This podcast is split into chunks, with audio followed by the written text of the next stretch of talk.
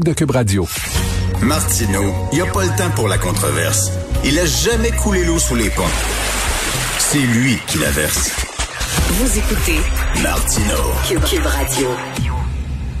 Alors, c'est l'ami Vincent Dessureau. Euh, Pendant la pause, on parlait de Marie-Louise Arsenault. hein. Il y a un gars qui vient de se faire décapiter en France, mais il n'y a pas de problème avec l'islam. Non, non, il n'y en a pas. Non, ben Il y a c'est pas de problème faut quand même qu'on puisse. Je pense les on en parle de, souvent ensemble les religions et je les toutes les religions. Je pense qu'on peut les critiquer, on peut se, se Ben oui. questionner là-dessus. Je pense qu'il faut à tout prix euh, garder ce débat-là ouvert. Tout à fait. Alors, écoute, euh, pour un sujet plus léger, là, Oui. tiens, j'ai le goût parce que là, écoute, quand tu dis que même Mathieu Bock-Côté sacre, c'est qu'on est craqué, là. Oui. Alors, parle-moi donc des pingouins gays. Bon, tu voulais que je commence par les pingouins Les gays, pingouins hein, parce gays, que euh, tu sais que les, ben, les, les pingouins sont régulièrement gays. Là. Alors c'est très commun chez les euh, chez les pingouins, euh, comme dans plusieurs espèces animales. Mais euh, là, il y a une, une- il y a plusieurs sagas dans différents zoos, hein, parce qu'il faut dire zoos, un peu partout dans le monde, sur des pingouins gays qui sont évidemment incapables de, de procréer, mais, à qui que- on va que- confier un œuf. Attends, mais est-ce qu'ils pratiquent? Euh, je pense que Ou oui. Ils sont Oui, sympathisants. Je pense qu'il pratique. Je, je- lisais que jeune, il pratiquait là. Ok. Donc, euh, mais je je sais pas après. là. Ce que je sais, c'est que ça peut faire d'excellents parents parce que euh, dans certains zoos, on leur a confié un œuf à un couple et ça peut être des deux mâles comme deux femelles. là. Ah oui? Et euh, ils deviennent de très bons parents. Le problème, c'est que en, dans un zoo danois, dans les derniers jours, le, le couple de pingouins homosexuels est allé voler les œufs de deux lesbiennes. Et là, euh, ben, écoute, c'est que il y a 17 pingouins dans cet enclos-là. Et les deux mâles gays, c'est les dominants, là, c'est eux qui gèrent la place. Et là, ils viennent de voler le nid des lesbiennes pour euh, couver leurs œufs. Et là, on dit qu'ils couvrent les œufs sans problème. Il y en a un qui va chercher de la bouffe, l'autre les couvre. Mais le problème, c'est que les œufs sont pas fécondés, alors ça mènera à rien. Mais ça amène certaines tensions euh, Au dans sein de la communauté, au, ben- au sein de, ben, de ce, de ce zoo. Mais des fois, il y a des euh, tensions entre les gays et les lesbiennes. Euh, oui, c'est vrai. C'est vrai, c'est vrai. ça. Euh, je sais pas si c'est de tension pour la garde, euh, je pense Ouais. pas, mais on les surveille. D'ailleurs, euh, on, on voudrait leur confier éventuellement des œufs qui vont être, euh, qui vont pouvoir éclore, parce qu'effectivement, ça semble pouvoir bien se passer. Alors que dans les dernières semaines, dans un zoo de euh, espagnol, un couple de lesbiennes pingouins euh, a donné naissance à euh, des, une première portée. Des lesbiennes pingouins, ce qu'on dit des pingouines? Richard. Je ne veux pas comment- commenter là-dessus, Richard. Mais euh, voilà. Alors, euh, sache que c'est commun. On dit dans 450 espèces dans la nature, c'est documenté que c'est très commun. Même des fois, l'homosexualité est euh, équivalente à l'hétérosexualité dans certaines espèces. Ah, Il y a plein de... Est-ce qu'il y en a, est-ce qu'il y en a des, des, des non-binaires, euh, des je pense- pansexuels chez les pingouins? Je pense des, que oui, c'est Des queers, parce qu'on des leur- pingouins queer. On peut pas leur demander, euh, ça. Richard, vraiment leur avis. Et les avis divergent à savoir pourquoi c'est si commun chez certaines espèces. Euh, et on est en train d'essayer de trouver certaines réponses. Là. Euh, et euh, on en aura peut-être un jour. C'est mon animal préféré, hein, tu le sais, c'est mon animal Les pingouins? Les pingouins, j'adore Bon, ça. je pense que je me trompe pas avec manchot parce que tu sais, en anglais, penguin, ça peut être des manchots Oui. en français, puis ça. C'est compliqué, ça. Non, mais c'est que je sais. Salut, bonjour, Richard. Anecdote. Si je monte une vidéo de manchot et que je dis pingouin, Ah, la marde que je reçois, c'est vraiment, c'est. euh, alors, je m'excuse d'avance si on de l'association des amis des manchots. Oui, oui, ah non, c'est inacceptable. OK, Alors, je inacceptable. Alors, Ouais. Le rince-bouche contre la COVID, ben oui. Oui, euh, écoute, euh, quand même une idée. Disons, c'est- c'est une étude publiée de Penn- l'université Penn State qui vient de paraître euh, sur dans un magazine de virologie. Ce qu'on dit, c'est que le- d'utiliser un rince-bouche, si vous avez un début de COVID. là, euh, ça va pas vous empêcher de développer la maladie, mais ça va grandement réduire, selon les, les études préliminaires, le, le taux de virus dans la bouche et dans la partie haute là, du, du, du larynx et tout Ah ça ouais. ce qui va limiter votre transmission du virus. Alors, si vous avez quelqu'un, là où ça peut être utile, si vous avez quelqu'un dans la maison qui est COVID positif et que vous voulez éviter que ça se transmette, utilisez un rince-bouche pour la personne Ben, qui l'a. Ça peut être une idée, mais ça va limiter le nombre de virus. Donc, qu'il y a dans la finalement. Trump était pas si bien quand il disait qu'il fallait boire du Lysol. Euh, c'est vraiment différent, là, les deux produits, Richard.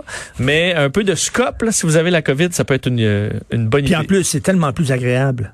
Euh, Quelqu'un qui pue pas de la bouche. Effectivement. Tellement plus agréable. Oui, oui, oui. Les milléniaux et la démocratie. Oui, un mot là-dessus. L'Université de Cambridge, cette fois, euh, Richard, qui a fait, euh, c'est un long, long sondage des données de 5 millions de personnes dans 160 pays sur un demi-siècle concernant l'avis des générations sur la démocratie, donc notre système démocratique. Et on se rend compte dans ce qui a été publié hier que euh, les milléniaux ont a fait perdre confiance en la démocratie plus que jamais dans l'histoire récente. Euh, on dit que 55 des milléniaux dans le monde se disent insatisfaits de la démocratie. Pourquoi? Parce que la dette, faible taux d'accession à la propriété, on travaille pour rien. Euh, alors c'est en baisse. Et aussi l'éloignement de, euh, entre autres même pour des pays émergents, où on voit la même tendance arriver. Euh, les dictatures sont rendues loin dans l'histoire. On a été peu ébranlé là, par Ben, des démocraties qui, qui, qui, euh, bon, qui avaient des problèmes. Donc on voit ça plus loin peut-être cette menace-là. On a l'impression que la démocratie, que notre vote euh, qui cause pas d'effet, que les politiciens se euh, travaillent pas pour les jeunes. Alors ça amène cette génération des milléniaux dont je fais partie là, les euh, 80 1981 à 96 d'être insatisfaits du système. C'est pour ça qu'il y a de plus Ben, en plus dit-on de mouvements euh, contre le système euh, pour essayer de changer le système même si est-ce que tu en as vraiment un autre à proposer? Autant que par la droite que par la gauche, mais, mais en même temps, il faut se rendre compte, là, il faut se rappeler que c'est la première génération qui va vivre moins confortablement que leurs parents. Oui, tout à fait, c'est un peu vrai, ça qui arrive. Ils font moins d'argent que leurs parents. là. Une des choses qu'on remarque dans, dans ce qui Moins, été moins d'accès à la propriété, etc. c'est que les, euh, les pays où arrivent des dirigeants qui sont populistes, là, il y a une montée d'appréciation pour la démocratie, qu'on ne sait pas si ça va durer dans le temps. Et il y a une exception à ça. Donc, les jeunes, en général, se rattachent, disent, ah, la démocratie, c'est excitant quand tu as un dirigeant populiste, autant de gauche ou de droite, sauf pour Donald Trump. C'est la seule exception dans le monde où les jeunes semblaient pas euh, euh, avoir une confiance agrandie envers les, euh, le dirigeant populiste. euh, Mais Donald comme tu dit, ils n'ont pas connu là, les, les- tu sais, quand tu as connu euh, un problème, par exemple, euh, mettons, euh, tu allais dans des magasins puis tu faisais pas parler en français. C'est certain que toi, tu, tu protèges la langue française, mais tes enfants, tes petits-enfants qui n'ont pas connu ce problème-là, ils ont tendance à moins protéger la langue française parce qu'ils n'ont pas connu le... tu sais, donc, s'ils n'ont pas connu effectivement des régimes qui étaient épouvantables, puis que tu sais puis euh, où la démocratie euh, avait de la difficulté euh, traînait de la patte etc Oui. c'est certain que là tu veux défendre la démocratie parce que tu as un ennemi en face mais là ils n'ont pas d'ennemi Et ce qui inquiète les chercheurs, c'est que, c'est que ce ce groupe-là de milléniaux euh, est un terreau fertile, justement, des dirigeants qui vont dire, hey, là, le système, on, on jette tout ça à terre puis on le rebâtit, euh, ce qui peut amener des, des dérapages. tous les problèmes dans la société c'est à cause des milléniaux non? Benoît? Oui, ben oui. Ben oui. Bienvenue à l'émission. oui, bonjour. Mais le, Merci, fémi- Vincent. le Merci. féminisme aussi, hein, c'est la même affaire. Les femmes là qui Ben oui. qui qui vomissent sur les féministes, qui euh, qui se revendiquent pas de féminisme ou qui comprennent pas le mais- le sens profond du féminisme, de de s'affranchir du, du du pouvoir des hommes ou de Dieu ou de whatever, ben ils le pognent pas. Là. Le féminisme des années 60, 70, là, les batailles. Ma mère, là, en 70, qui s'est chicanée avec mon père de façon épique pour retourner travailler. J'avais 9 ans, puis je m'en souviens encore. les femmes là c'était comme Madame Richard Martineau là à l'époque là tu portais le nom de ton mari C'est pas de même? à la maison c'est le même ça se C'est de passe. même. Mais ou sur la religion, Moi, euh, je dis Richard vaisselle. Richard, ma mère me, me raconte souvent que dans, dans sa jeunesse, le curé de l'école, là, il disait qu'elle, le petit Jésus allait couper les jambes parce qu'elle avait des, euh, des shorts. des shorts Euh, et ça, les jeunes d'aujourd'hui, ils vivent pas ça. Ah, non. cette cette euh, influence Ma de la mère- religion. là. Ma mère qui a envoyé ce squé. Vous savez ce que ça veut dire? À un prêtre dans un confessionnal parce qu'il a dit qu'il fallait qu'elle fasse d'autres enfants. Elle avait déjà quatre gars.